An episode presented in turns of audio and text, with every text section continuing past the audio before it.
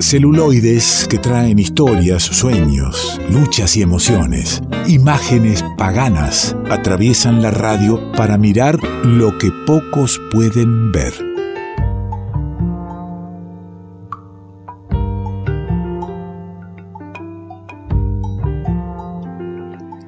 Y acomodate en el sillón, la cama, la hamaca paraguaya, entre las piedras cerca del río, donde escuches el revuelto para, para que ingrese Juan Manuel del Río, nuestro amigo, que redebuta este año aquí en, en el programa trayéndonos su mirada sobre, sobre las pantallas. ¿Cómo anda, amigo, tanto tiempo? ¿Cómo le va, don Alejandro? Me da miedo recibirlo, le voy a ser sincero. El año pasado debutó en el programa, un programa en el estudio y nos agarró la pandemia. Debuta este año recién ahora, espero que no haya restricciones a partir de mañana y, no volvamos a un estudio porque hay una nueva cepa dando vueltas. Por eso, me mato si no puedo seguir en el estudio. Así que bueno. Bueno, no, toquemos madera. Tocamos madera, acá nos, tocamos la cabeza un toque. ¿Cómo anda? ¿Bien? Bien, ¿todo bien usted? Bien, logramos sacarlo a Juan Manuel después de un año que estuvo metido en su pequeña sala de cine donde no deja de ver películas. En su vida transcurre en distintos argumentos de películas, por momentos pierde sentido en la realidad. Este, Incluso pero, me da un poco de gracia el la presentación, ¿no?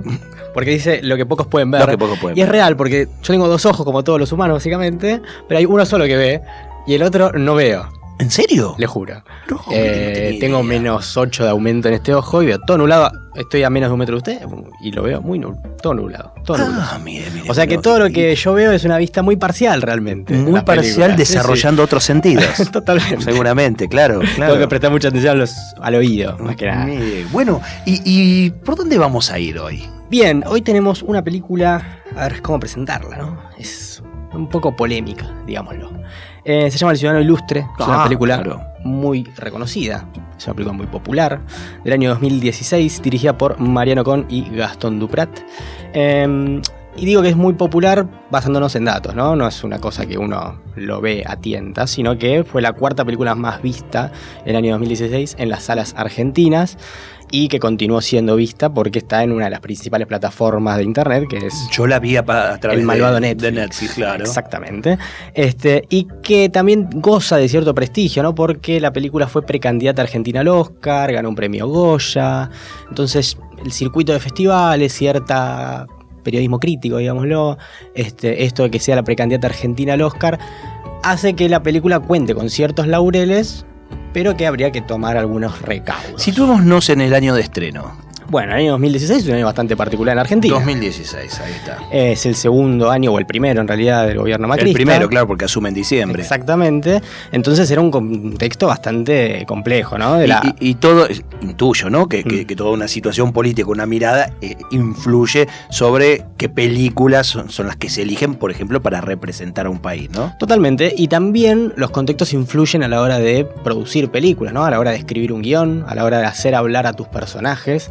Este, y por ejemplo, tenemos, si quiere escucharlo, eh, ponemos un poquito de la un peli. fragmento de la eh, peli por ahí nos define no solo algo de la peli, por ahí nos define ese contexto 2016, ¿no? Esto es la peli, podría ser algún funcionario de cultura del macrismo. Pero no, no, esto es la peli El Ciudadano Ilustre, escuchar.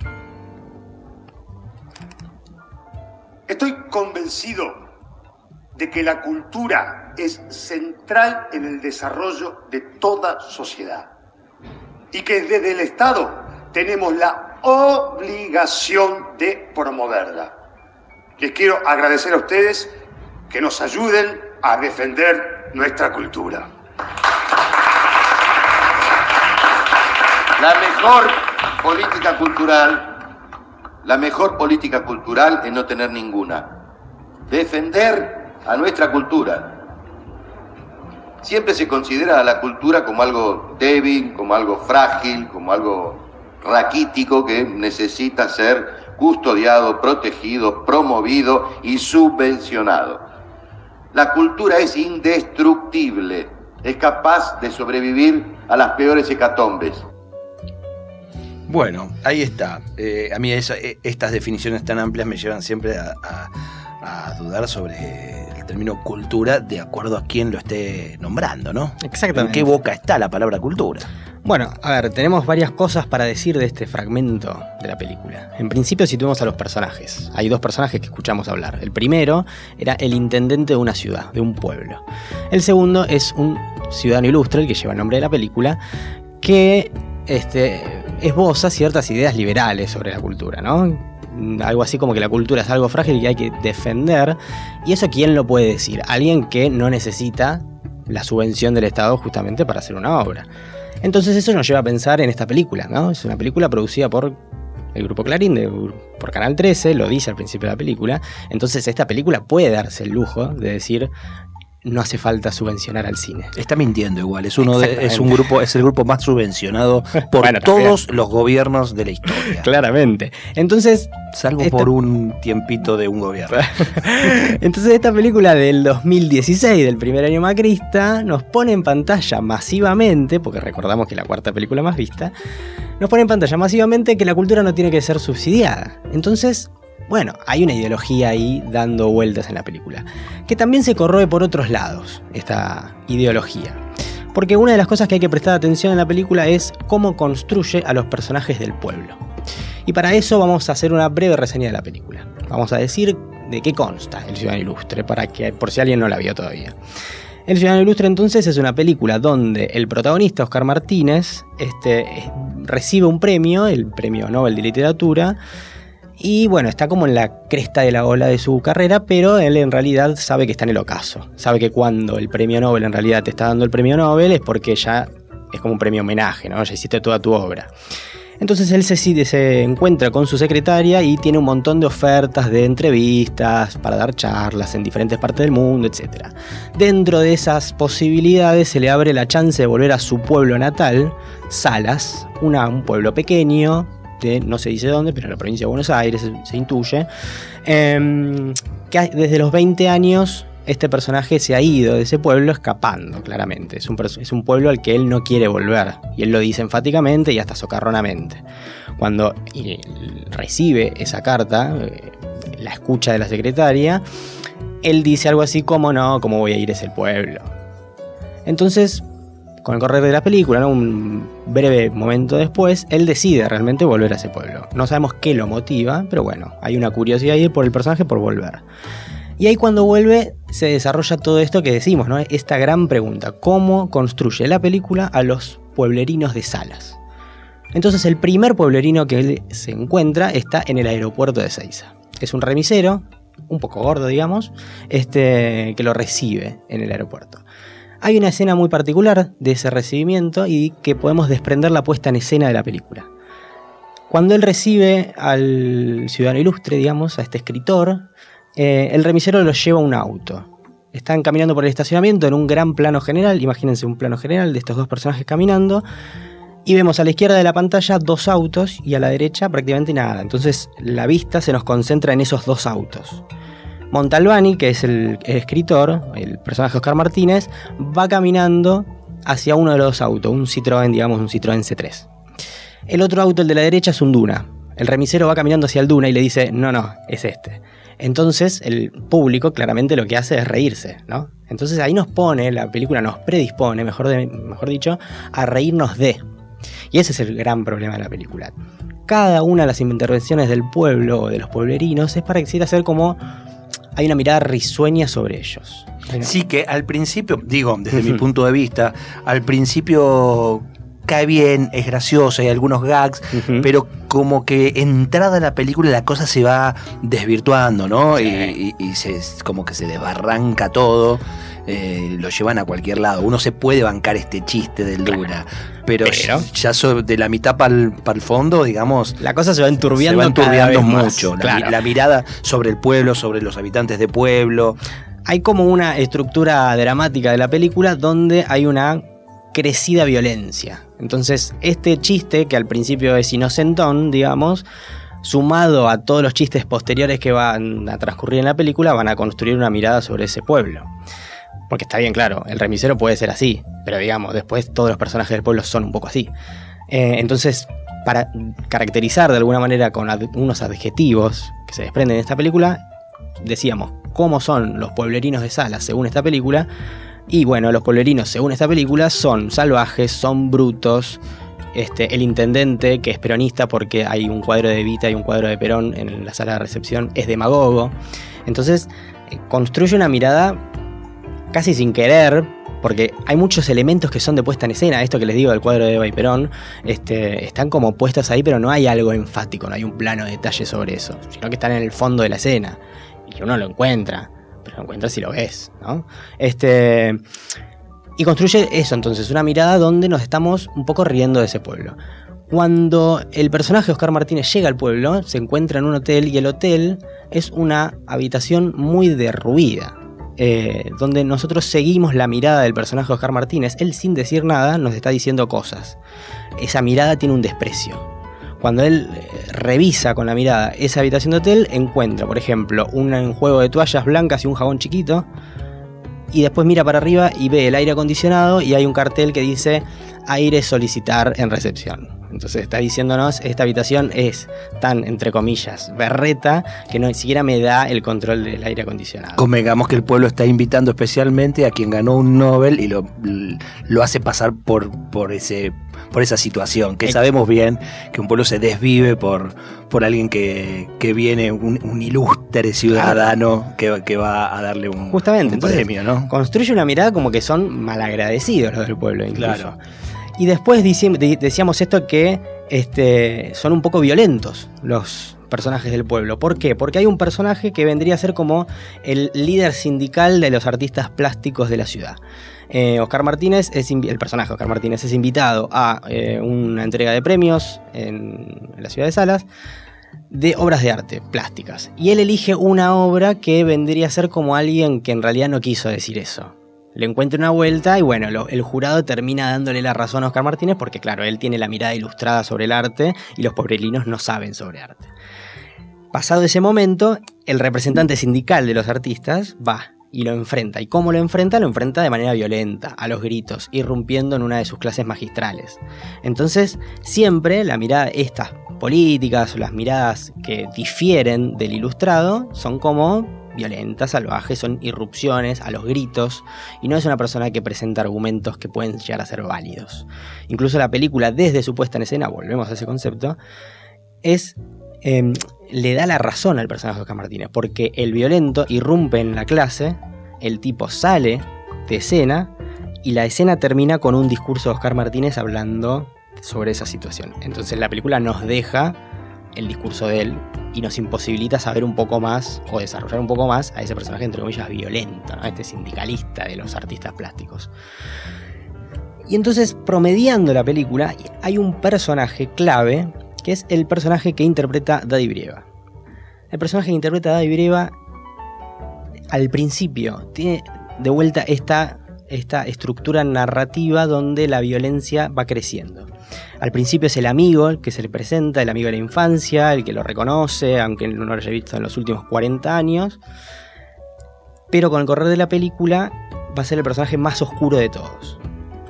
Em, cuando lo reciben en la casa, el personaje de Daddy Brieva llega con una bandeja y tres cabezas de cordero.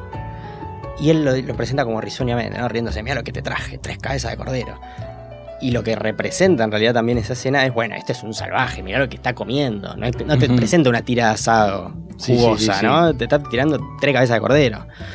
Y después en el momento de la escena es el momento clave de la puesta en escena de la película, donde se desarrolla ahí el gran concepto de la película, que es este de maltratar y de describir como salvajes a los pueblerinos. ¿Por qué? Porque en, ese, en esa escena lo que se juega es la duración del plano. Están comiendo los tres. en el medio del plano lo tenemos a Daddy Brieva, a la izquierda lo tenemos a Oscar Martínez y a la derecha la tenemos a eh, la mujer, que ahora no me sale el nombre. ¿Frigerio? Frigerio, ahí está, del personaje de Daddy Brieva.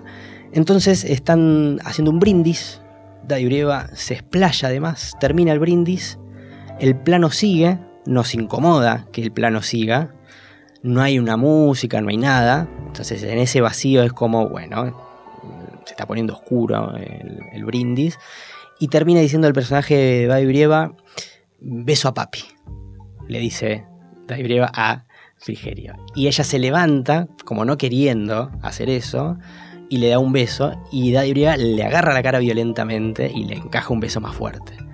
Entonces el personaje de Daddy Brieva es completamente un violento, ya en eso.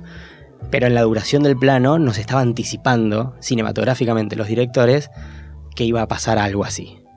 Eh, y sobre el final de la película, el personaje de Adrieva va a ser el que lo eche literalmente a los tiros a este buen ciudadano ilustre. Es una película eh, vista por casi todos y, la, fuimos desarmando. Cuando eh, me planteó Juanma, le digo, a mí, a mí no me gusta hablar de una película que no te guste, porque a mí me, me gustó utilizar el tiempo para poder recomendarla. Pero en verdad, cuando me contó desde dónde, era para, para volver a hablar de la película para quien no la vio la vea y quien la vio por ahí reverla con esta mirada porque a veces no nos damos cuenta o, nos quedamos en los gags, en los muy buenos gags de la primer media la, primer media película que, nos, divierte mucho. está bien construida, digamos. Claro, y, por ahí nos vemos que hay un cine que, que está eh, desde el guion bajando una línea, bueno, todo, el arte está para, bajar alguna línea, pero en este caso este, compleja y que fue elegida como nos representó esto. A ver, desde donde eh, escuches, desde donde vivís, mirá el ciudadano ilustre y, fíjate si te está describiendo tu pueblo, tu barrio, eh, de esa manera. Eh, una película que te representa de esa manera. Quien no está más en el barrio es el, civilizado y los que nos quedamos somos la barbarie. Un poco, eso, ¿no? Un, ¿Se puede decir un cine gorila? Total, es un cine de derecha, claramente. Así nomás, un cine gorila. Y yo creo que también esta dupla de directores han construido toda una filmografía en base a esa dicotomía y en base a esos, entre comillas, chistes, con, donde el otro es el salvaje. Siempre el otro es el punto del cual nos, nos reímos. Usted me convida una película y yo le convido música. Sandra Corizo eh, tiene un disco maravilloso que se llama eh, ¿Qué se puede hacer salvo ver películas? ¿eh? Así como, como el, disco de, la máquina de hacer pájaros, pero que los temas son todos compuestos en base a alguna película que la marcó a ella en, la adolescencia, en películas este, especiales en su vida. y en la vida de todos, porque son películas que todos hemos visto. Y cuando le dije esto, hay un cine que podría ser gorila. Bueno, hay una, uno de los temas que, se llama King Kong, justamente, y que es maravilloso. ¿Tiene ganas de escucharlo? Por favor, adelante. un rato. Juan Manuel del Río, en el revuelto, nos trajo las pelis. Debuta en este año 2021 y cierra Sandra Corizo. Yo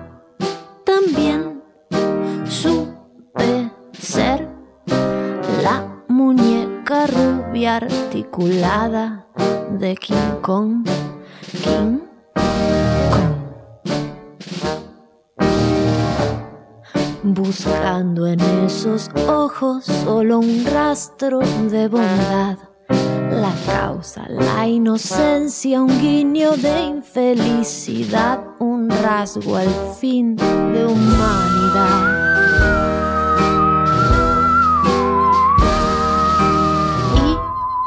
También supe ser la Barbie en carne y hueso apretujada de King Kong, King.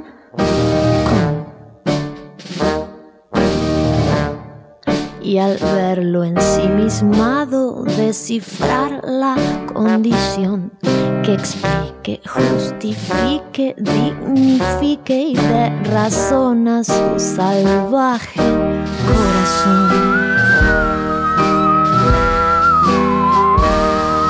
Vivir dentro de un puño no es lo más recomendable, más que se puede hacer cuando uno es tan manipulable.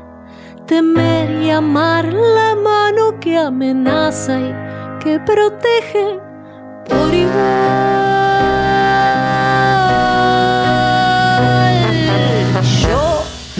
También quise ser la víctima selecta y platinada de King Kong, King Kong. Si no tiene la culpa de ser solo un animal, la bestia majestuosa, fabulosa y colosal que no distingue bien de mal.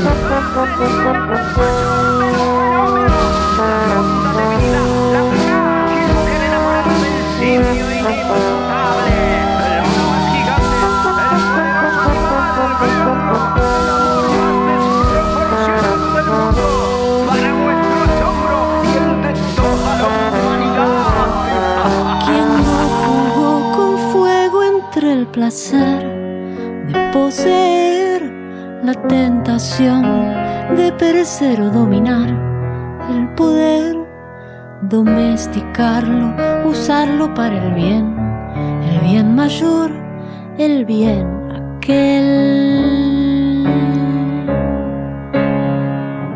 Aquel del monstruo fiel que habita